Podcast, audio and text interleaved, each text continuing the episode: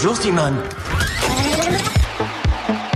Notre maison brûle et nous regardons ailleurs. Le temps pour eux peut très bien être une dimension physique de plus. A new day is on the horizon. Je ne me vois pas vivre 130 ans sans shopping, sans tabac. Je vous parle de vous, de nous, des années qui viennent. Les années qui viennent vous appartiennent. Rendez-vous dans le futur. Vous voulez dire le passé? Exact. En Futur Simone, l'émission qui propulse ton quotidien dans le futur. Si je vous dis gamète, paillettes, pipette, bébé éprouvette, si je vous dis IAD, AMP, ROPA, PMA, GPA, si je vous dis embryon, filiation ou encore autoconservation, vous allez me dire mais de quoi cause-t-on? Une semaine, une semaine pile après l'adoption en première lecture par l'Assemblée de la PMA pour toutes, on va plonger ce soir dans l'univers du don de gamètes. La pénurie de sperme va-t-elle avoir lieu? Comment vont se remplir nos tiroirs à gamètes? Comment satisfaire toute la demande en paillettes? Et toi qui m'écoutes, t'as déjà donné ton sperme slash tes ovocytes? Sais-tu qu'il n'y a que 400 donneurs de sperme par an environ en France environ? Tu t'es peut-être déjà dit un jour de galère que si c'était payé, bah t'irais tout donner. Mais ça c'est le sujet à éviter. Pourquoi tout ça paraît si compliqué, si tendu? Comment avoir plus de donneurs si en plus ils ne sont plus anonymes? De questions ce soir pour comprendre ce qui nous attend une fois que la loi de bioéthique va être votée. Alors chargez vos gamètes et faites péter vos paillettes. Vous écoutez En Futur Simone, c'est parti pour notre troisième saison et soyez les bienvenus. C'est quand tu vas mettre des paillettes dans ma vie, Kevin En Futur Simone, 20h, 21h sur Radio Campus Paris. Bonsoir à toutes et à tous, euh, ravi de vous retrouver. Philippe euh, Père au micro, je vous souhaite la bienvenue dans Futur Simone. Notre mission de ce soir, vous aider à comprendre ce que va changer la future loi de bioéthique. Alors c'est quoi la loi de bioéthique? C'est celle qui est débattue en ce moment même par nos députés à l'Assemblée nationale et qui va notamment, mais c'est ce qui va nous intéresser, autoriser enfin à toutes les femmes, qu'elles soient en couple lesbien, célibataire, d'avoir accès à la PMA, la, la procréation médicalement assistée. C'est aussi par cette loi que l'on est sur le point de mettre fin au système où la l'anonymat du donneur était sacré, indiscutable. On se dirige vers un nouveau régime où les enfants nés d'un don pourront avoir accès à des origines, à des données identifiantes de leur géniteur ou de leur génitrice, bien sûr voire même de leur proposer une rencontre. Alors qu'est-ce que toutes ces révisions votées en ce moment disent de notre rapport à la PMA et plus particulièrement au don de gamètes Comment tout cela a évolué en plus de 40 ans? Pour nous éclairer ce soir, la juriste Marie-Xavier Cato, maîtresse de conférences en droit public à l'université Paris 1 Panthéon-Sorbonne, sera avec nous dans un instant. Ma fidèle troupe est au garde à vous, Lucie Rondou, Benjamin Robert, Nina Schrettre, bonsoir à toutes et à tous. Bonsoir. Bonsoir. Bonsoir Lucie, tu vas nous parler de sperme et de gay, j'adore le programme. Sperme, gay, paillettes s'appelait mon fichier MP3 euh, cet après-midi. Euh, oui, je vais vous parler de la tribune de Mathieu Brancourt qui invitait les hommes gays et bisexuels à donner leur sperme. Pour leur sœur lesbienne. Nina, bonsoir. Bonsoir. La revue de presse est avec toi d'ici un bon quart d'heure. Tu nous fais un petit teasing Bah oui, on va parler de plein d'autres choses, euh, du transhumanisme, des algorithmes pour des entretiens d'embauche, la psychologie sur Insta et des burgers éprouvettes. Oh, j'adore. Benjamin sera avec nous en deuxième partie Il nous parlera, lui, d'un autre type de don, le don d'organes, et pourquoi ça pourrait disparaître au profit d'organes technologiques? Si, si, c'est du sérieux. En fin d'émission, on terminera en humour avec Maxime Faciotti. À ne pas manquer, restez bien branchés. Me reste à saluer ma chère Léa Méro, qui réalise, qui conduit cette émission Simone. Et nous voilà prêts au décollage, cher auditeur, chère auditrice. La Simone, c'est toi. Le futur, c'est nous. Installe-toi bien. On est parti. En Futur Simone, beaucoup de futur, un peu de Simone. Marie-Xavier Cato, bonsoir. Bonsoir. Merci d'être avec nous dans Futur Simone. Vous êtes euh, juriste, maîtresse de conférences en droit public à Paris 1. Euh, vous avez soutenu une thèse en 2014, euh, le principe d'indisponibilité du corps humain, limite de l'usage économique du corps, qui vous a valu plusieurs prix, d'ailleurs, si je me trompe pas. Euh, vous avez accepté notre invitation ce soir pour venir nous éclairer sur la question du don de gamètes.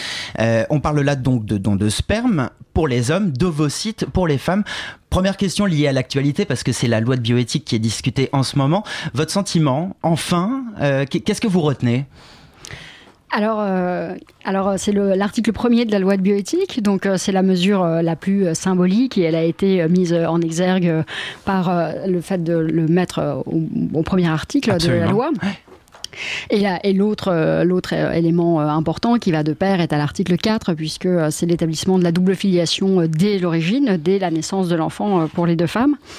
Alors c'est vrai que on en parle beaucoup, c'est attendu depuis longtemps. On en a beaucoup beaucoup parlé effectivement. C'était initialement une promesse de 2013, mmh. ça devait aller avec la loi sur le mariage pour tous.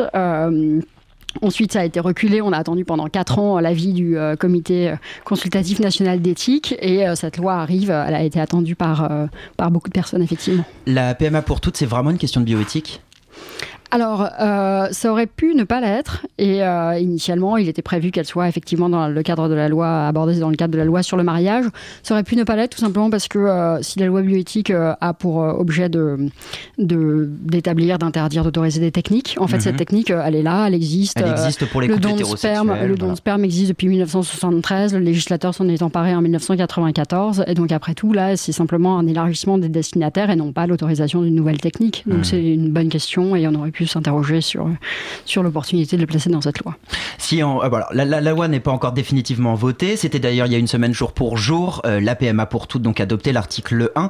Euh, est-ce que pour autant vous pouvez déjà vous prononcer sur un, un, oubli majeur qui, va se qui, qui, se dessine dans cette loi de bioéthique? On sent que les revendications quand même sont assez fortes. Je pense par exemple aux hommes trans qui ne pourraient pas avoir accès à, la PMA. Est-ce que pour vous, voilà, il y, a déjà un oubli majeur sur lequel on, se dirige? Alors oui, il y a un oubli et c'est le point euh, effectivement qui est complètement occulté de cette loi, même si on ne peut plus vraiment parler d'occultation dans la mesure où, euh, euh, s'il n'en était pas question il y a trois mois, la question a été posée devant les ministères, aux députés et par voie d'amendement à la fois devant la commission spéciale et dans le cadre des débats en séance, la question trans est exclue.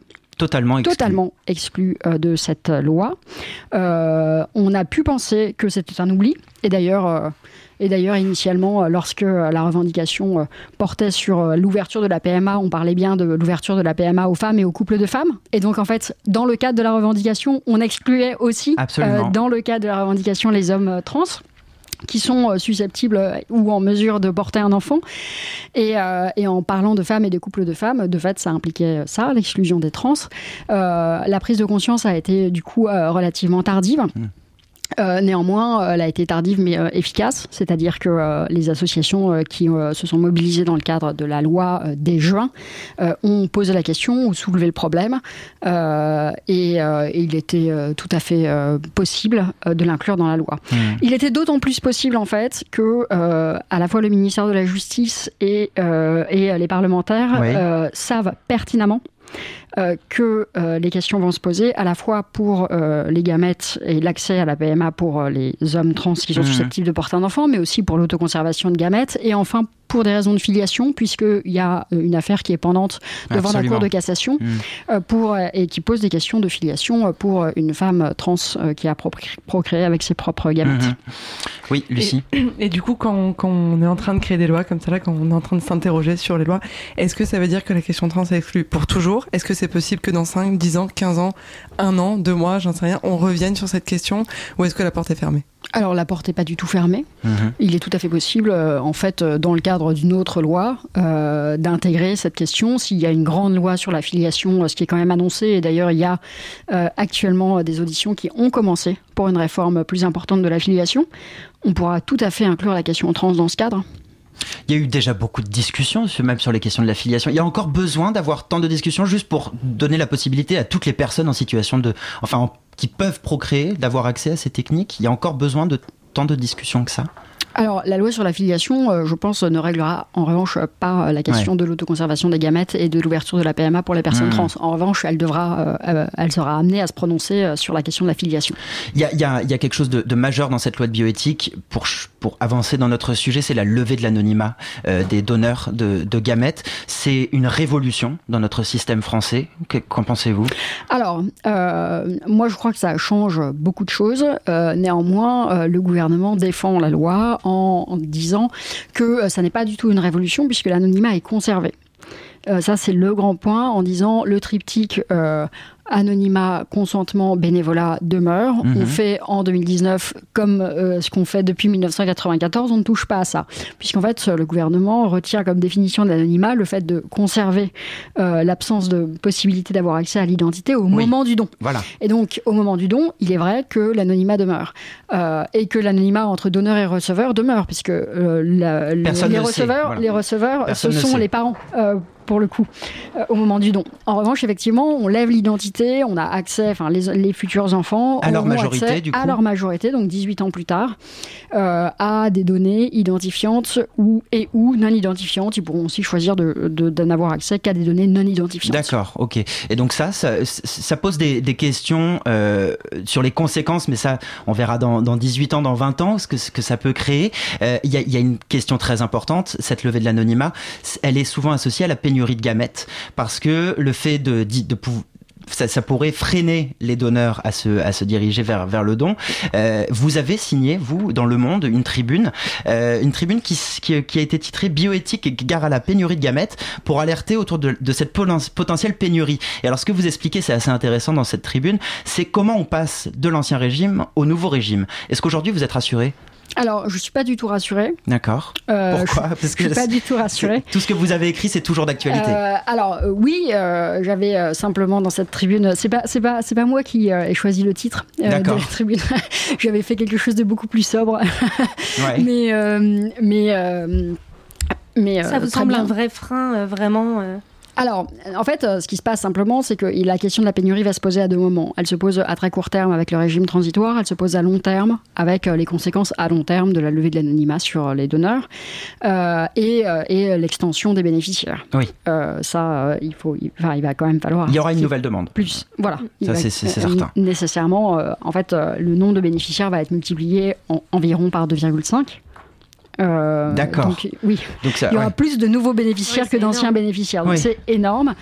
Et, euh, et aujourd'hui, il n'y a pas de pénurie de sperme, euh, mais on est en flux tendu. Ouais. Euh, Il y a des stocks très importants, mais en termes de euh, besoins euh, chaque année euh, et de d'apport, euh, on est en flux tendu. euh, donc on répond exactement à la demande, mais pas plus. Alors juste, pardon, pour, pour bien comprendre, euh, on a beaucoup de stocks, mais c'est en flux tendu. Co- comment on explique ça Euh, tout simplement parce qu'il y a eu des années euh, où il y a eu beaucoup plus de donneurs que de besoins. Ouais. Et par ailleurs, il n'y a pas de durée de conservation pour les gamètes. Donc euh, il y a dans les cuves euh, Ah oui, des gamètes qui ont 20 ans, qui ont été données il y a 20 ans. Ok, d'accord. Et on les utilise? Et on peut les utiliser. Ok. Ok. Ouais. Euh, par rapport donc à, à cette pénurie de, de gamètes, sur ce, sur ce changement de régime, le, le gouvernement prévoit une commission qui pourrait faire que les anciens donneurs, ceux qui ont donné sous l'ancien régime, puissent s'adresser à la commission, dire moi je veux bien que mes données, euh, enfin voilà, être identifiées, que l'anonymat soit levé, ce qui répond quand même à une demande des enfants euh, nés euh, d'un don. Euh, est-ce que euh, est-ce que ça c'est est-ce que là, on arrive à construire quelque chose de pertinent pour assurer une continuité entre l'ancien régime, le nouveau régime, ou ça reste insuffisant pour vous? Alors, euh, est-ce que c'est bon insuffisant, pas insuffisant euh, euh, C'est pas forcément comme ça que vous- que vous vous situez en fait, là-dessus. J'ai pas de position arrêtée sur la levée de l'anonymat. Je vois juste les problèmes que ça pose en termes de pénurie. Euh, je comprends très bien euh, la demande euh, de levée d'anonymat. Mhm. Et euh, euh, sur les anciens donneurs, euh, en fait, les sécos se refusaient à partir du moment où les donneurs avaient donné. point. Les sécos, qui sont les centres qui organisent la collecte de, de sperme Oui, en, voilà. en France et et qui d'ovocytes. conservent et qui, Voilà. et qui attribuent. Donc euh, ces centres euh, euh, ne souhaitaient pas revenir vers les anciens donneurs. Alors, en fait, de toute façon, il y avait un problème parce qu'avant 94, il n'y a aucune traçabilité. Aucune traçabilité. Oui. Ah oui. Donc, donc de toute que- façon, les donneurs qui ont donné avant 1994, euh, on ne peut pas les retrouver. Ah oui, d'accord. Mais attends, mais attendez, il y en a, il y en a quand même beau, ça fait quand même beaucoup parce que je pense qu'on a eu des premiers dons de sperme, enfin de, de gamètes dans En les 73. années 70, voilà. Oui. Donc ça fait, euh, ça fait, 20 ans. ça fait Donc presque 20 voilà, ans de. d'accord. exactement. Donc après 1994, euh, il serait possible de les retrouver et simplement euh, les sécos ont estimé que, enfin, ont pris position publiquement et à plusieurs reprises pour dire qu'ils ne voulaient pas rappeler des personnes alors que leur vie avait pu changer, que peut-être que euh, leurs conjoints, leurs enfants actuellement euh, n'étaient pas au courant de leur démarche à l'époque et voulaient pas occasionner de troubles dans des, alors qu'il y avait eu un geste généreux et qu'on leur avait promis qu'ils n'en entendraient Oui. plus parler. C'est la raison de la résistance des sécos. Euh, donc, euh, donc euh, ce moyen-là trouvé par le gouvernement, je, le trouve, euh, je le trouve intéressant et, et respectueux pour le coup des donneurs.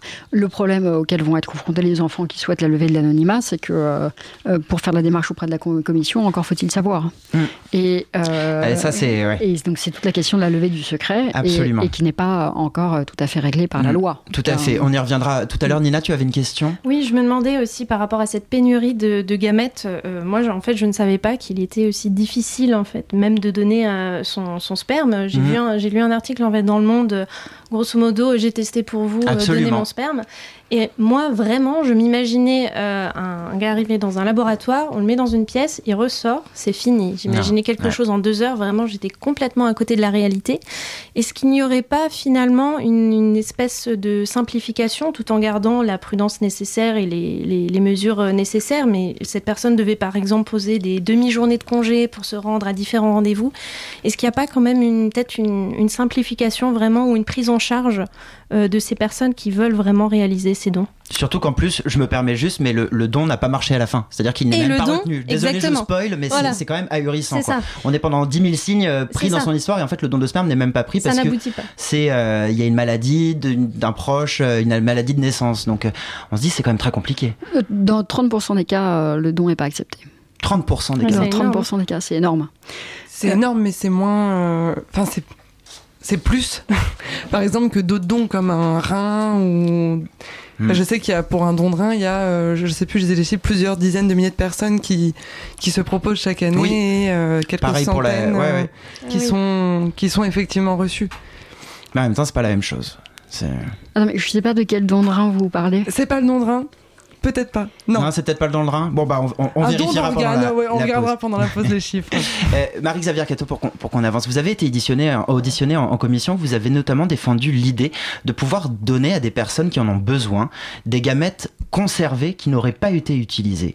Je trouvais votre intervention très intéressante, mais qu'en est-il aujourd'hui? Est-ce qu'on pourrait aller vers ça parce que ce serait euh, c'est pas du tout ce vers quoi on, on pourrait se diriger en fait là de, de ce qui se dessine dans le dans, le- dans la loi telle qu'elle va être euh, Alors, euh, alors ça n'a pas été retenu. Effectivement, été il y a eu un amendement euh, qui reprend euh, qui reprend cette proposition. Je ne sais pas si c'est à la suite de mon intervention ou pas, peu importe, mais qui a été très bien défendu Ouais. par Bastien Lachaud, je crois. De la France Euh, Insoumise, De la député, France euh, Insoumise, de la France exactement. Insoumise. Euh, qui, en fait, ça consiste à dire au moment où on donne ou au, au moment, pardon, au moment où on va faire une AMP pour soi, oui ou au moment où on fait une autoconservation pour soi, euh, il devrait être possible de, euh, de décider immédiatement du sort des gamètes si elles sont pas utilisées si on ne les utilise pas. Tout simplement parce que, euh, en fait, c'est très pragmatique. En fait, euh, très souvent, les personnes euh, utilisent les gamètes euh, pour elles-mêmes. Derrière, il en reste. Et, et elles ne répondent pas au courrier sur l'affectation. Parce que c'est terminé, il n'y a pas de réponse. Et en fait, en cas de silence, les gamètes sont détruits. Ça paraît ahurissant quand on, quand on entend parler de pénurie euh, Oui. À tour de bras. C'est Qu'est-ce qui bloque euh, autant Qu'est-ce que ça dit de notre rapport au, au don? Alors euh, là, euh, la réponse qu'a fait le ministère de la Santé, parce que l'amendement a été discuté en séance, euh, la réponse qu'a euh, qui- euh, le ministère de la, de la Santé a répondu que, en fait, au moment euh, du prélèvement, en fait, l'amendement là visait le cadre de l'autoconservation d'ovocytes et de sperme. Et euh, il disait que euh, puisque les personnes n'avaient pas d'idée claire sur l'affectation future, au moment où ils le conservent pour, pour elles-mêmes, il valait mieux euh, attendre Ah oui. et faire des rappels postérieurs. Le, le point, le point sur lequel euh, moi je suis en désaccord avec la réponse qui est produite, euh, c'est que pour tous les éléments et produits du corps humain, tant que c'est pas utilisé, on peut changer d'avis. Ouais. Donc en fait, on pourrait très bien. C'est pas marqué inscrit dans le marbre, Non, c'est pas du tout inscrit dans le marbre. On peut tout arrêter, on peut décider de donner au moment euh, du prélèvement, et puis deux ans plus tard, alors qu'on les a même pas utilisés pour soi et que euh, on sait pas du tout, enfin, on a simplement changé d'avis sur l'affectation, eh bien, on le signale et euh, en aucun cas, ça n'aura pas la destination qu'on a Hmm. soi-même euh, fixée. Et on peut, et on peut changer de, on peut changer d'avis jusqu'à l'utilisation, c'est-à-dire très concrètement jusqu'à ce que ça serve à quelqu'un d'autre. Hmm. Donc la personne a 10 ans pour changer d'avis, au bout des 10 ans, elle peut encore changer d'avis Ouais. si c'est pas utilisé. Donc, en Ça fait, paraît simple quand même, Bah, et- oui, mais bon. oui, ça paraît simple, c'est la solution qui est retenue en Belgique. En Belgique, Ouais. euh, lorsque vous y allez, vous décidez immédiatement de l'affectation, euh, que ce soit en cas d'autoconservation ou d'AMP. Hmm. Euh, pardon, on va, on, va juste, euh, je voudrais juste entendre votre réaction par rapport à un amendement qui a été adopté cette semaine, un peu contre toute attente, euh, sur le, la possibilité pour les donneurs d'avoir euh, un courrier qui les informe de du nombre d'enfants qu'a produit leur don une fois que leurs leurs gamètes ont été utilisés. ça a été adopté contre l'avis du gouvernement. Je voudrais juste qu'on écoute Agnès Buzyn, ministre de la Santé. Si on tire le fil et qu'on annonçait au donneur le nombre d'enfants nés du don, rien n'empêchera ce donneur de gamètes de prévenir ses enfants, qui eux-mêmes pourront euh, se dire ah mais j'ai peut-être entre guillemets eux ne vont pas forcément comprendre la démarche. Ils vont se dire mais j'ai des demi-frères et des demi-sœurs et qu'est-ce qui empêchera ces enfants d'aller chercher? Et tout ça me paraît pas du tout dans l'esprit de la loi. Je pense que on va vers une dérive. Nous ne sommes pas dans la réciprocité. Nous n'ouvrons pas des, nouveaux droits, ni pour le donneur, ni d'ailleurs pour les couples receveurs. Nous sommes vraiment dans la prise en compte d'une souffrance individuelle des enfants nés du don qui n'ont rien demandé et qui ont besoin de se construire. C'est à cela que nous répondons et nous ne souhaitons pas ouvrir de nouveaux droits à un couple de donneurs et de receveurs qui doivent rester dans l'anonymat et dans le don, euh, justement avec ce désintéressement. Marie-Xavier Cato, qu'est-ce que vous en pensez? Une dérive d'annoncer au donneur euh, qui, donc a fait ce don altruiste. Est-ce qu'on est qu'on s'écarte de la logique du don? Alors, euh, je sais, je sais pas si on s'en écarte. J'avais pas connaissance de, de, cet amendement et j'ai pas suivi encore l'article 3 euh, en séance. Pardon. non, non, mais pas de problème. là où je rejoins ce que dit la ministre, c'est que en fait, euh, la confusion entre euh, génétique et filiation, elle existe. Elle mmh. existe euh, chez, dans l'esprit de, beaucoup, de, beaucoup de personnes. Et, et c'est ça qui me pose un problème euh, chez un, enfin dans tous ces discours, c'est qu'en fait euh, parler de demi-frère ou de demi-sœur, c'est faire la confusion. Mmh, absolument entre euh, père et géniteur, entre mère et génitrice. En fait, pour que pour que les auditeurs comprennent bien. Les deux enfants sont pas demi-frère ou demi-sœur, ils ont un géniteur en commun. Mmh. et si on cherche son demi-frère ou son demi-sœur, ça veut précisément dire qu'on assimile la génétique et la filiation, ce qui va complètement au contraire de la logique de cette loi, mmh. c'est vrai. Bon, alors elle, elle dit ça. Peut-être que c'est pas non plus euh, le sentiment qu'ont les enfants. Et d'ailleurs, il y a eu euh, des amendements qui ont été déposés en commission euh, sur la possibilité pour les enfants non seulement d'avoir accès au donneur, à l'identité du donneur, mais aussi d'avoir accès au sibling. C'est-à-dire, c'est le terme anglais qui est repris pour dire les enfants qui sont nés d'un même don. D'accord. Voilà. Et les amendements ont été repoussés en commission euh, à ce sujet. Euh, bon, mais c'était une demande également hmm. d'association. De, mais du coup, on utilise un terme anglais pour, euh, pour dire ça. Merci Marie-Xavier Cato. On va poursuivre notre entretien, mais tout d'abord, la revue de presse. En futur Simone, la revue de presse. La revue de presse avec euh, Nina Schretter. Nina, bonsoir, rebonsoir. Tu vas nous apporter ton regard sur l'actualité du moment, mais aussi du futur. Et cela autour d'un mot. Le mot que tu as choisi ce soir, c'est le terme meilleur. Oui, meilleur, nom commun qui signifie ce qui est excellent chez quelqu'un ou dans quelque chose.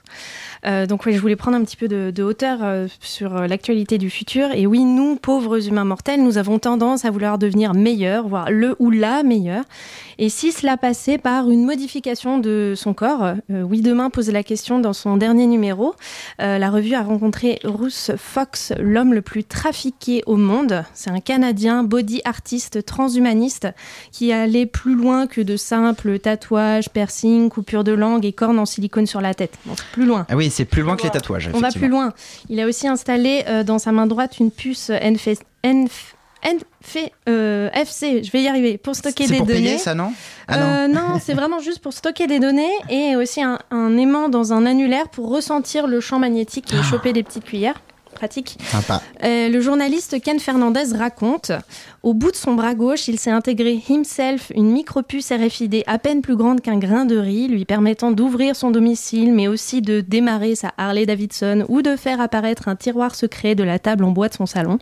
La fusion entre homme et technologie, voilà ce qui anime le body hacker de 37 ans. Donc, si c'était ça, finalement, l'avenir, une fusion totale entre hommes et technologie, et finalement, la question euh, se pose déjà, parce que la, fusion s'immisce déjà là où on ne l'attend pas, euh, par exemple, lors d'un recrutement en entreprise. Genre, tu fais un entretien d'embauche avec un robot? Ben, pas tout à fait, mais au Royaume-Uni, des recruteurs ont recours à l'intelligence artificielle, nous apprend Pablo Maillet sur le site d'Uzbek et Erika. Afin de filtrer les centaines de candidatures reçues, les grandes boîtes demandent désormais aux postulants de se filmer en répondant à toute une batterie de questions, puis de leur envoyer la vidéo. Et le programme va ensuite décortiquer le langage, la tonalité et les expressions faciles pour trouver le meilleur candidat. Nous obtenons environ 25 000 données pour chaque vidéo de 15 minutes par candidat, explique le psy en chef de Higher View, l'entreprise qui fournit le service. La parole, l'audio et la vidéo se combinent pour nous, fournir, pour nous fournir une analyse très claire et un ensemble de données riches sur la façon dont une personne réagit, les émotions qu'elle traverse. Eh. Ouais, donc il sait peut-être qu'en fait dans 10 ou 20 ans, bah, tout sera automatisé comme ça, on, pensera, on passera tous nos, nos entretiens d'embauche comme ça, les sites de rencontres utiliseront les mêmes techniques. Donc voilà, le numérique, ouais, le numérique pour détecter les émotions et pourquoi pas en fait améliorer sa santé mentale. C'est un sujet plutôt tabou qui s'affiche de manière croissante euh, sur euh, les réseaux sociaux. Euh, certains utilisateurs de Twitter n'hésitent pas à raconter leur quotidien de bipolaire, leurs difficultés à se faire comprendre par leur thérapeute et leur famille. On discute enfin de tout cela, c'est vraiment croissant, mais sous couvert souvent d'anonymat. Hmm. Et les patients ne sont d'ailleurs pas les seuls à s'exprimer. Sur euh, slate.fr, Jennifer Padjemi raconte, témoin à l'appui, la démarche des psys de publier des stories, des encouragements, des dessins afin de mieux aider les internautes dans leurs méandres mentaux. Et il y a vraiment des gens pour suivre euh, tous ces psys? Ben carrément, le compte Lisa Olivera Therapy rassemble plus de 250 000 abonnés quand The Holistic Psychologist est suivi par un million de personnes. Donc finalement, euh, est-ce que ce sera peut-être pas ça le futur de la psychologie, eh juste ben. euh, du partage de conseils sur les réseaux sociaux euh, encourageants. Bon, et quoi d'autre dans le meilleur de l'actualité, Nina? Eh ben, on passe sans transition sur euh, une thématique alimentaire, la viande de labo, c'est-à-dire comment les omnivores peuvent améliorer l'impact du carnivorisme sur l'environnement et le bien-être animal. Euh, le Figaro s'est penché euh, sur euh, le sujet puisque les startups les startups sont dans les starting blocks et c'est à celle c'est à celle qui présentera la première entrecôte cultivée à partir d'un tout petit morceau de muscle donc culture de cellules souches en laboratoire et quel est le potentiel? Et eh ben la journaliste Clara Galtier chiffre une vache pour 175 millions de burgers. D'accord. Très précis.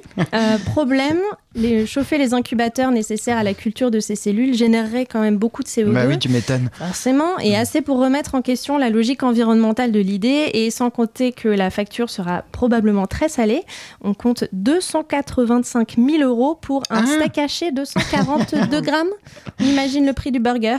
bah, c'est sympa. Donc finalement, entre euh, toutes ces initiatives, bah, pas sûr que notre monde futur soit vraiment meilleur. Non, c'est clair. Merci beaucoup, Nina. Moi, je crois que je vais choisir la musique que tu vas nous faire découvrir ce soir et qui qu'on va lancer d'ailleurs euh, juste maintenant. Qu'est-ce que tu nous fais découvrir? Eh ben, je vous fais découvrir 100 euh, Dollars Weekend de Ugly Duckling parce que c'est cool, ça bounce et c'est trop bien. T'as écouté ça aux États-Unis? Hmm, même pas, même pas, même pas ici. Nina nous revient des États-Unis. Alors on écoute, c'est parti. À tout de suite. Let's go. Let's go.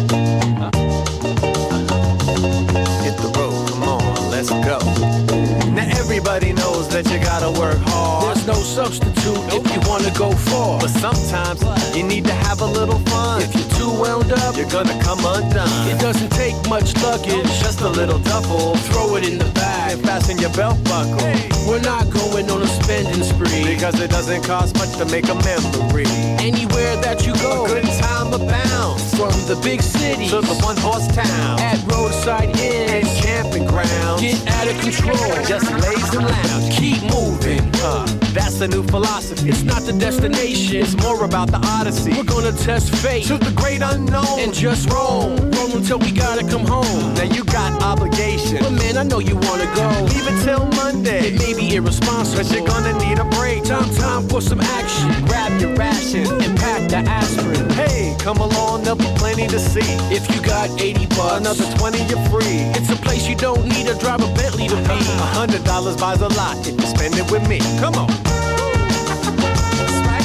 I can't wait to see you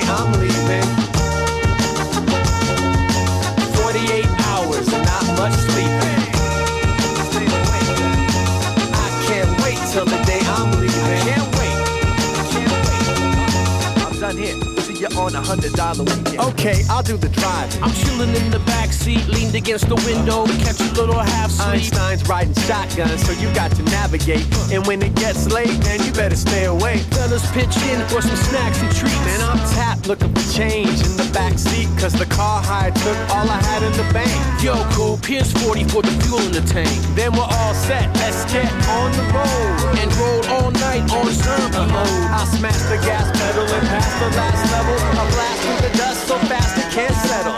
Yo, where we going? San Fran to Mexico. We can hit the desert. I heard they got a festival. I just wanna camp on the beach like a vegetable. Einstein, what you wanna do? I'm flexible. Now some people love plush resorts. They got mineral baths. They got racquetball courts. hair salons And the souvenir shops.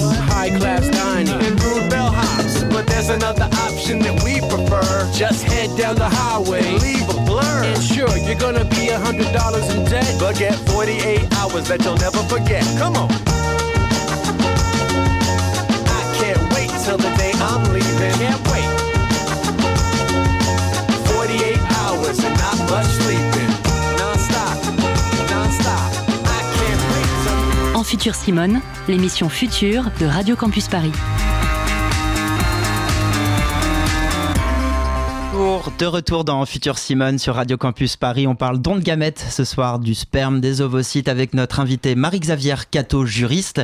Je me tourne vers toi, Lucie Rondoux. Tu vas nous parler d'une initiative assez singulière pour répondre à ceux qui craignent une pénurie de sperme en France. Tout à fait, j'ai rencontré le journaliste Mathieu Brancourt qui a écrit une tribune publiée jeudi dernier invitant les hommes gays et bisexuels à donner leur sperme en soutien aux femmes lesbiennes et célibataires concernées par la PMA. Nous avons parlé de solidarité militante face au discours haineux des soi-disant manifs pour tous et du rapport au don de sperme de cette nouvelle génération. Je ne vous en dis pas plus, on écoute tout de suite. On entend beaucoup, trop, d'arguments anti-PMA pour toutes. Mais s'il y en a un que je ne peux plus avaler, c'est bien celui de la prétendue pénurie de sperme qui menacerait l'ensemble de la filière. J'ai eu l'occasion de le dire maintes fois, mais il est temps de le répéter haut et fort. Du sperme, il y en aura pour tout le monde.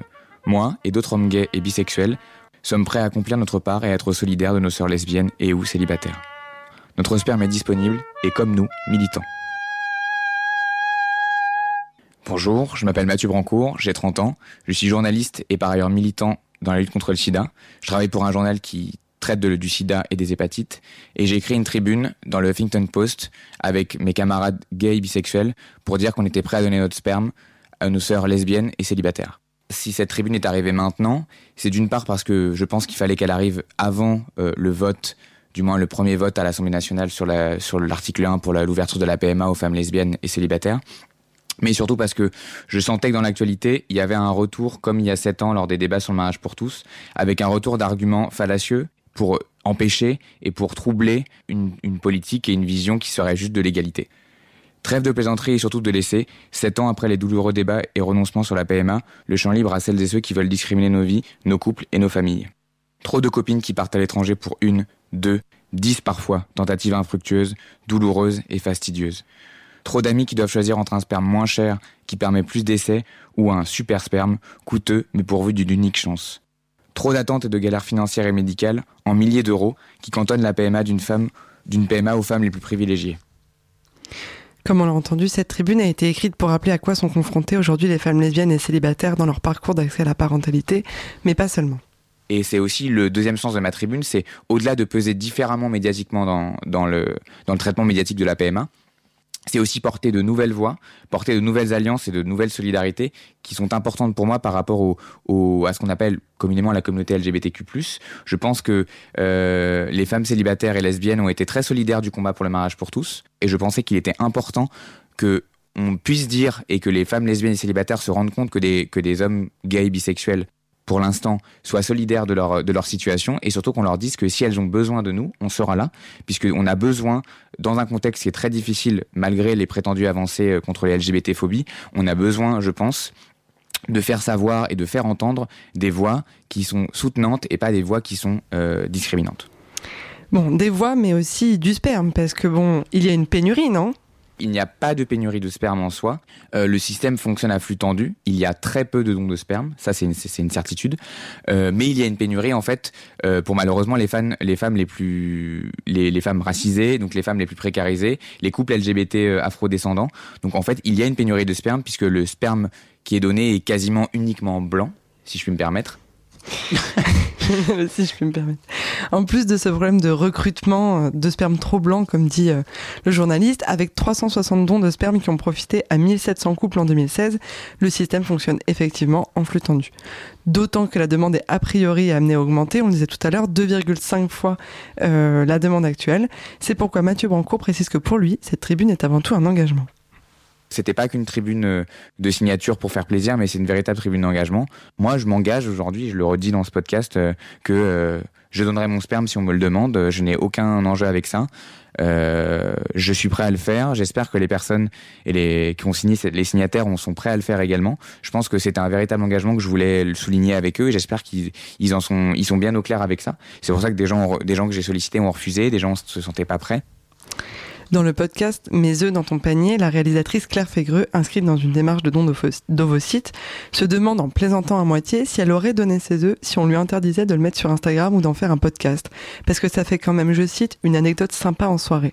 J'ai posé la question à Mathieu s'il pensait que les signataires allaient réellement s'inscrire dans cette démarche, qui peut parfois être assez engageante. Je pense qu'il y a beaucoup de garçons, d'hommes, d'hommes gays et bisexuels, qui se posent absolument pas la question du rôle qu'ils pourraient jouer dans une parentalité. Euh, je pense qu'il y a beaucoup d'hommes, en tout cas, euh, je parlerai pas pour la génération euh, d'avant, mais ma génération, qui ont vécu et qui ont autour d'eux des femmes lesbiennes qui ont, des, qui ont fait des PMA à l'étranger, euh, qui ont vu des PMA ne pas fonctionner, qui ont vu des femmes célibataires ne pas pouvoir adopter, euh, et qui ont vu des galères. Euh, administratives, légales pour des couples homoparentaux autour d'eux, mais ils ont aussi vu des projets se réaliser. Et je pense qu'il fallait peut-être tout simplement leur poser la question et leur demander si eux, à un moment donné dans leur vie, ils seraient capables de penser et, d'imaginer une parentalité ou un don euh, anonyme ou un don euh, complètement gracieux de leur sperme à imaginer leur sperme pas comme leur semence et leur transmission et leur gène qui perdure, mais plutôt comme quelque chose de euh, voilà, euh, moi le, mon sperme, euh, vu ce qu'on en fait entre gays et entre hommes gays et bisexuels, je pense qu'on peut le donner. Il y a beaucoup de sperme qu'on qu'on laisse un peu à la nature ou qu'on gâche ou qu'on avale euh, parfois, et, euh, et en fait on réfléchit jamais au, en fait à, à ce que ça peut représenter. Et, et en fait ce don, c'est tout simple, ça ça engage pas. Et si c'est réfléchi, euh, on peut pas, faut pas douter ou, anticiper des problèmes avant qu'il y en ait. Je pense que ça peut être quelque chose de très simple, de très limpide, à partir du moment et très sain. Euh, je pense à partir du moment où il y a discussion, il y a transparence et il y a écoute et équité. Je pense que ça peut bien se passer et ça se passe souvent très bien. En tout cas, selon Mathieu Brancourt, la tribune a permis de planter une graine dans la tête des gens, mais est-ce que on pourrait aller plus loin? J'ai eu beaucoup d'hommes euh, qui sont revenus à dire voilà c'est super, je suis ravi, etc. Mais il faut aller plus loin. Et je pense que j'ai est venu l'idée de faire une manif ou faire une espèce de happening à venir devant un sécos avec des hommes signataires de la tribune, mais d'autres personnes gays ou bisexuels ou imaginons qu'on élargisse à d'autres hommes euh, hétérosexuels qui seraient solidaires des femmes lesbiennes ou célibataires, euh, à aller donner leur sperme devant des caméras et dire bah voilà on va tous au sécos, on donne notre sperme. Ce serait une idée Une brillante idée. Brillante. Après tout, France 3 fait chaque année des micro-trottoirs devant les files d'attente devant les établissements français du sang. Alors moi, journaliste sans pénis, je m'engage aujourd'hui à venir avec mon micro couvrir tous ces happenings devant les sécos. Merci beaucoup Lucie et merci à Mathieu Brancourt, journaliste euh, à Remède, la revue sur le VIH de l'association Aide. Il était donc à ton micro pour En Futur Simone. On le remercie parce que ça fait vraiment beaucoup de bien. Je rappelle juste que la tribune qui a été signée, on peut toujours la signer et c'est sur le Huffington Post. En Futur Simone, l'émission qui laisse son Solex au garage. En Futur Simone, Radio Campus Paris. Nous sommes avec Marie-Xavier Cato, juriste. euh, euh, nous parlons donc du, du don de gamètes. On va juste repréciser ce qu'on avait un petit peu commencé à déjà euh, dire en, en première partie d'interview. On est donc sur le, le don de sperme, le don d'ovocytes et comment, une fois que la PMA sera ouverte à toutes les femmes célibataires, lesbiennes, comment on va pouvoir euh, satisfaire toute la demande en France pour éviter que les couples continuent, ou en tout cas les personnes célibataires continuent d'aller à l'étranger.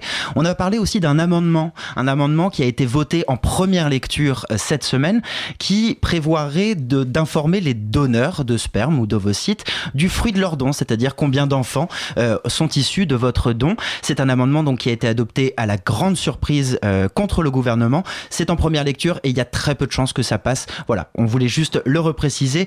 Nous sommes donc de retour. On continue de parler donc avec vous, Marie-Xavier Cato, de comment on pourrait faire en sorte d'avoir plus de dons de sperme. Euh, Nina le disait juste avant qu'on, sa revue de presse. on, on a un journaliste Monde qui nous explique, qui nous fait un grand papier, qui nous explique à quel point c'est compliqué, tous les rendez-vous médicaux, tout ça. Euh, on s'aperçoit que c'est quand même très restreint, que ça prend beaucoup de temps. Euh, les horaires des sécos, par exemple, c'est 9h-17h, très peu sont ouverts euh, le, samedi matin. Quels sont les leviers, selon vous, pour faire en sorte que ce soit plus simple Si on se place déjà du, point de vue du don de sperme, co- comment faire pour faire en sorte qu'il y ait plus de donneurs? Parce que est autour de 300-400, ça paraît dérisoire. Alors, ça paraît dérisoire, mais ça couvrait les besoins jusqu'à présent. C'est vrai qu'il n'y avait, pas de pénurie. Et c'est vrai que je suis assez, je suis vraiment d'accord avec ce que disait. Immédiatement, le Mathieu Brancourt, qu'on a entendu juste avant, oui, tout à Euh, fait. Quand il disait que l'argument de la pénurie, ça a beaucoup été un argument euh, euh, contre l'ouverture.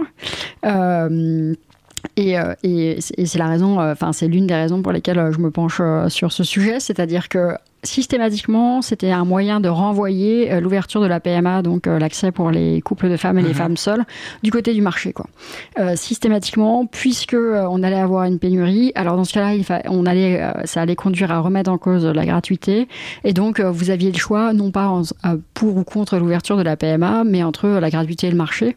C'est comme ça que la Et question. que ça allait nuire aux couples hétérosexuels. et voilà. C'était Aussi. l'argument derrière. Exactement, et donc, et donc c'est pour ça que euh, je, je trouvais l'argument euh, problématique et, et, et, et je suis enfin, pas d'accord, il n'y a pas de lien logique entre les deux idées. En revanche, c'est vrai qu'il y a une augmentation de la demande et c'est vrai euh, par ailleurs. que- Mathématiquement, voilà. Mathématiquement, voilà. Euh, On peut pas- y peut pas dire non à on peut ça, pas, mais- Exactement. Et donc, je crois qu'il faut prendre la question de l'augmentation de la demande au sérieux. Euh, euh, et, et par ailleurs, on a vu aussi euh, des propositions d'extension aux établissements euh, lucratifs, privés, enfin privés lucratifs. On a vu aussi des propositions pour indemniser les donneurs. Enfin, je veux dire, à chaque fois, ce type de question est posée. Et, Mais et, si on parle quand il y a un de- problème de pénurie, systématiquement, des logiques de marché sont avancées. Je crois qu'on peut y échapper, sérieusement. Oui. Qu'on peut répondre à la demande sans... Sans avoir à rétribuer, sans- par sans exemple, avoir à rétribuer, sans avoir à ouvrir au privé, euh, sans envoyer euh, tout le monde en Belgique, euh, Alors, il faut quoi sans Il faut- avoir à importer du sperme rémunéré. Enfin, c'est tout un tas d'options qui sont aujourd'hui émises. En fait, on, on peut y répondre. On peut y répondre. en utilisant, en proposant euh, au moment des AMP intraconjugales euh, de faire un don, Ah oui. en, en- et même euh, éventuellement en échantillonnant, c'est-à-dire qu'il n'y ait pas de, euh, y ait- qu'il y ait pas de, de gestes supplémentaires, mais Ouais. tout simplement en D'en mettre un petit peu de côté, quoi. Exactement, d'en mettre un petit peu de côté. En fait, c'est autorisé pour les ovocytes depuis 2016, le fait d'en mettre quelques-uns de côté. Pourquoi on le fait pas pour le sperme? Euh, On va étendre, euh, on va permettre l'autoconservation. L'autoconservation, c'est, enfin, c'est des milliers de personnes hein, Mhm. par an.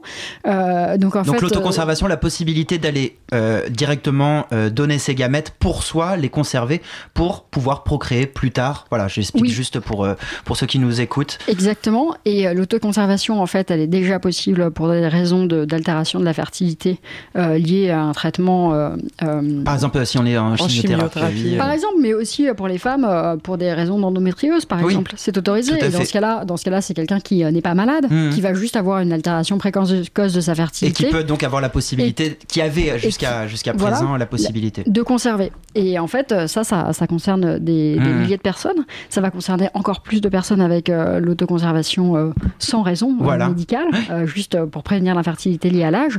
Et, et, et, et en fait, très peu de personnes récupèrent. Euh, dans les Donc études qui, fait- sont, qui sont faites, il y a moins de 10% des Mhm. personnes récupèrent parce qu'en fait, elles procréent sans euh, utiliser ce qui a été euh, autoconservé. Pourquoi on récupère pas en fait Ouais. ce- Pourquoi on détruit plutôt que de récupérer? Et là, Ça on évite le marché, ouais. il n'y a pas de gestes médicaux supplémentaires et, euh, et, on, et on pourrait avoir un consentement explicite euh, qui Mhm. serait en permanence révocable. Moi, je comprends vraiment pas pourquoi on n'a pas fait de choix.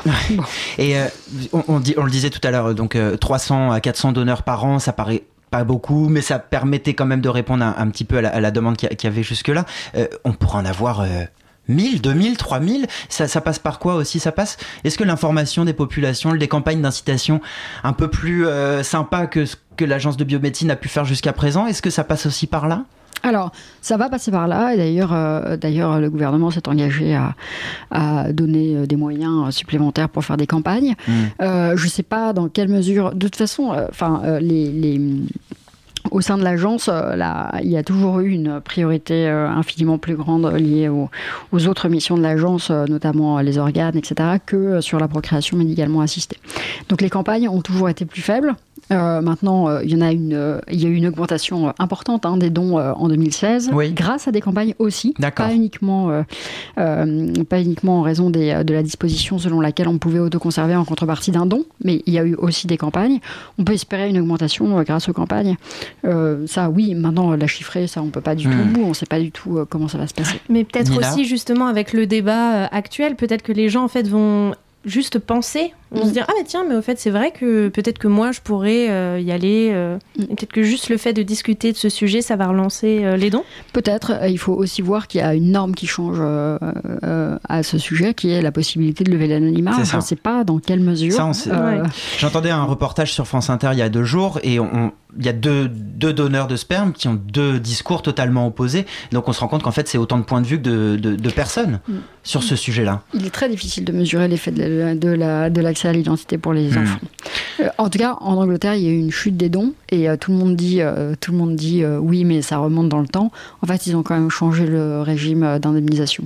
Ah oui, Donc, euh, c'est remonté parce que maintenant, il y a une indemnisation forfaitaire. Euh, Et pourquoi c'est si tabou en France, euh, enfin, la non-indemnisation euh, des, des dons? On a créé un régime spécifique euh, au moment du don du sang. Alors, euh, je ne sais pas si c'est tabou parce que je trouve que c'est très présent. Ah oui Euh, euh, mais, euh, mais effectivement, l'idée, c'était l'idée selon laquelle les éléments et produits du corps humain échappaient aux logiques de marché.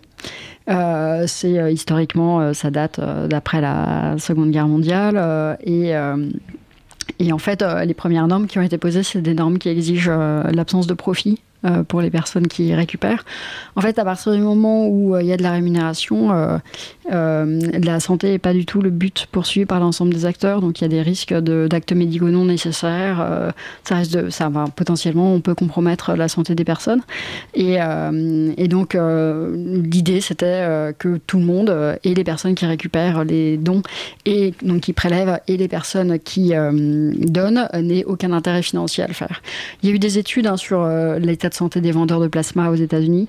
Euh, c'est une catastrophe. Ah oui. Euh, Et les donneurs de sperme Puisqu'ils ils sont rémunérés aux États-Unis, les donneurs alors de sperme. oui, euh, oui, euh, euh, aux États-Unis, mais aussi, même si on parle d'indemnisation, euh, au Danemark. euh, euh, Puis qui paierait?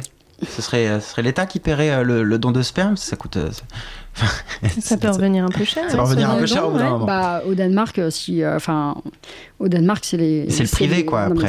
Voilà, Parce que là, on peut acheter du, du- du sperme au Danemark euh, aujourd'hui, d'ailleurs, Oui. si on veut. hein. Oui, a- et d'ailleurs, on peut choisir. euh, Oui, sur enfin, catalogue, Ils proposent quand même sur catalogue avec des photos. Ouais. Mmh. dire, Est-ce qu'on est d'accord avec Ouais, ce genre de logique euh, Les dérives sont évidentes. Ouais. Ouais. Il y a deux questions, il faut absolument qu'on avance, mais il y a deux questions que je voulais absolument vous poser. La question du don dirigé, qui n'a pas du tout, qui ne semble pas du tout être retenue. La question du don dirigé, je vous explique très rapidement, c'est euh, par exemple un couple de lesbiennes qui choisit son donneur qu'elles connaissent euh, et qui se présente dans le centre d'AMP euh, pour dire voilà ce sera notre donneur et comme ça ça peut être un levier pour la pénurie enfin pour voilà pour avoir plus de sperme en tout cas plus de gamètes. Qu'est-ce que vous en pensez?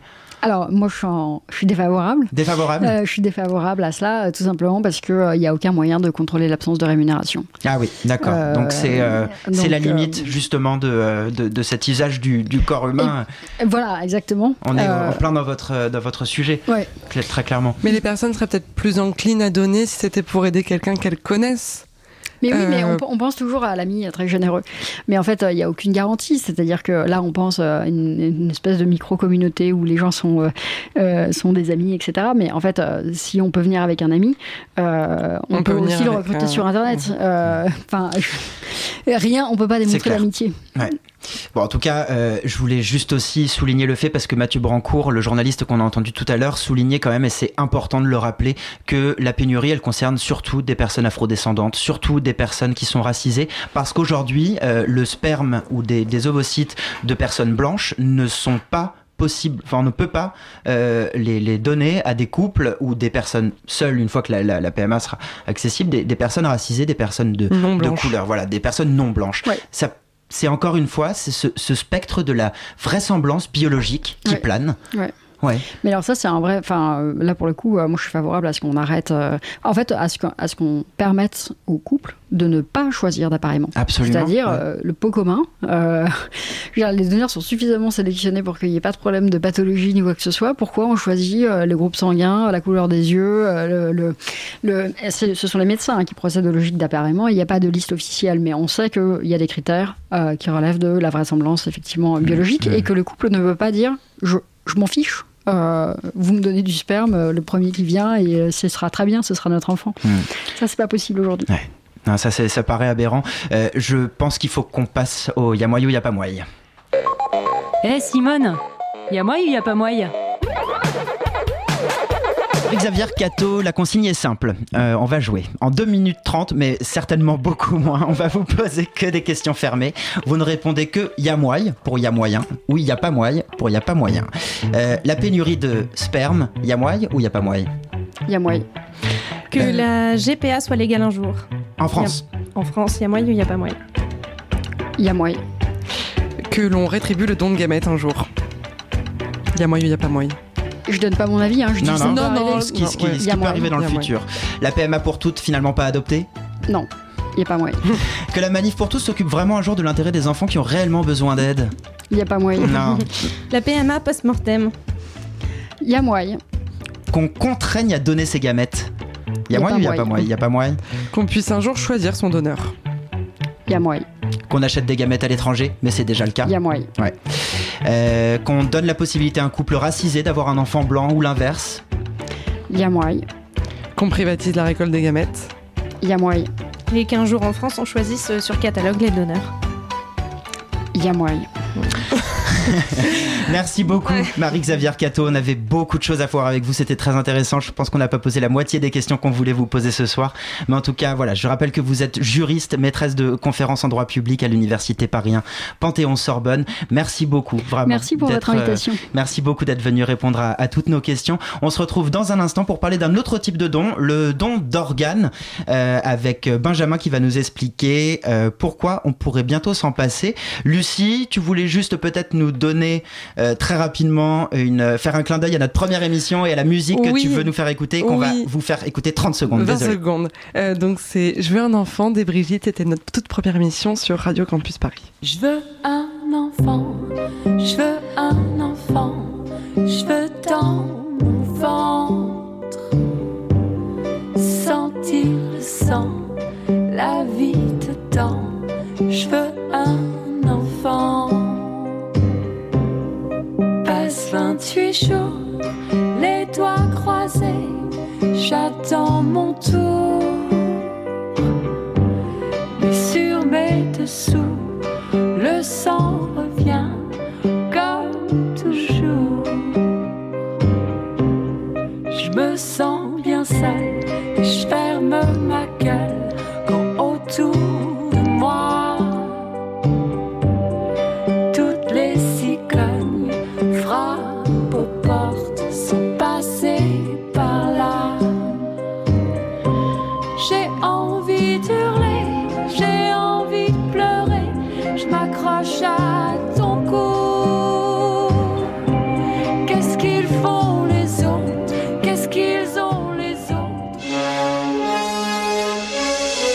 Simone, 20h, 21h sur Radio Campus Paris.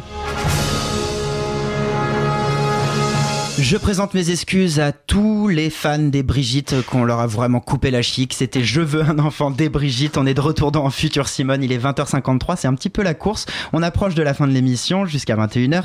Mais avant de se quitter, on va se pencher sur le don d'organes avec Benjamin. Benjamin qui va vous dire à quel point le don d'organes, bah, c'est bientôt du passé. Alors oui, il n'y a pas que la procréation dans la vie. Et le don d'organes, c'est aussi super important. Alors pas pour refaire des petits humains, mais plutôt pour réparer les autres. Les gens qui ont besoin d'une greffe du foie ou de rein aujourd'hui, bah ils attendent. Parfois longtemps, parfois très longtemps, et parfois trop longtemps. Il y a en général plus de demandes pour les malades que d'organes disponibles. Un drame quand vous savez que la vie de la personne en attente de transplantation en dépend.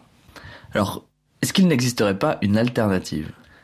Une alternative qui pourrait éviter de s'emmerder à vérifier que le bon organe soit disponible, que la personne soit compatible, qu'il n'y aura pas de rejet, etc. En plus, c'est un énorme travail qui coûte une blinde. Mais demain, dans le futur, une autre solution pourrait bien exister. Au lieu de s'embêter à prendre l'organe d'un autre, on pourrait tout simplement en fabriquer. Et là, il y aura plusieurs possibilités. Déjà, on peut fabriquer une véritable machine qui aurait pour rôle de remplacer un organe. Alors si on parle de machine, difficile de ne pas parler du projet de Carmat, qui développe un cœur artificiel. On pourrait évidemment se dire qu'un cœur c'est juste une grosse pompe, a priori c'est pas si sorcier que ça à faire. Mais pour le fabriquer et qu'il fonctionne vraiment, il faut qu'il s'adapte automatiquement à toutes les situations. Si vous courez, il faut qu'il accélère. Si vous dormez, il doit ralentir. Si vous avez peur, il doit réaccélérer. Le moindre faux pas, et c'est la cata. Bref, la machine doit être très réactive. Pour vous donner un ordre d'idée, le cœur artificiel le plus avancé est aujourd'hui composé de 400 pièces. Sauf qu'elles doivent toutes former une machine qui fait la même taille et le même poids qu'un petit cœur classique. Un sacré défi. Et pour preuve, la société existe depuis 2008 et le cœur de Carmat est pour l'instant toujours sous forme de prototype. Pas simple de créer une machine, mais il existe une autre solution. Fabriquer de la matière vivante. Pourquoi s'embêter avec des boulons après tout, hein? Il y a déjà un bon paquet de chercheurs qui travaillent sur la question. Beaucoup d'entre eux essayent notamment de créer du tissu vivant, euh, notamment de la peau pour les grands brûlés. Même si cette peau n'est pas encore de la même qualité que la nôtre, la vraie quoi. Dans la peau native, on a une circulation sanguine, on a des follicules pileux, on a des nerfs, on a, voilà, on a tout, cet, euh, tout cet ensemble qui fait que c'est un tissu qui finalement est très complexe. La plus grosse différence, c'est la tenue mécanique, c'est-à-dire l'élasticité, euh, la résistance à la déchirure, etc. Ça, pour l'instant, c'est encore euh, assez différent. C'est-à-dire que quand on tire dessus, la peau qu'on a imprimée, elle a plutôt tendance à se déchirer. Amélie et Christophe Marquette, que nous venons d'entendre, travaillent sur la création de tissus vivants. Ils ont d'ailleurs signé un contrat avec l'armée afin de soigner les soldats brûlés sur le champ de bataille. Et les perspectives semblent immenses, puisque la peau n'est pas le seul organe qu'il est possible d'imprimer. Vessie, tissu graisseux, tissu de foie, ou encore des aréoles de sein pour traiter les femmes qui ont eu des ablations suite à un cancer. Bref, à l'avenir nous pourrions imprimer un peu tout au niveau du vivant. À part peut-être euh, des spermatozoïdes et des ovaires. Mais bon, pour ça, il y aura toujours le don de gamètes.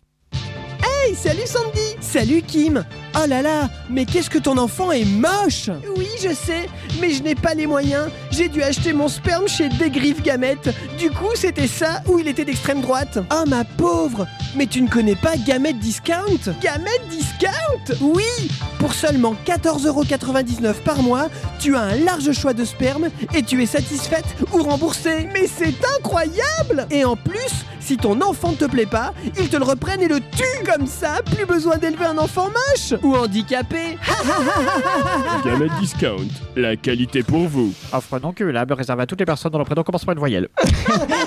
Et merci Maxime, c'était le mot de la fin. Merci beaucoup d'avoir écouté En Futur Simone sur Radio Campus Paris. On se retrouve dans un mois pour parler du tabac dans le futur. Et d'ici là, merci à tous et à très vite. Salut.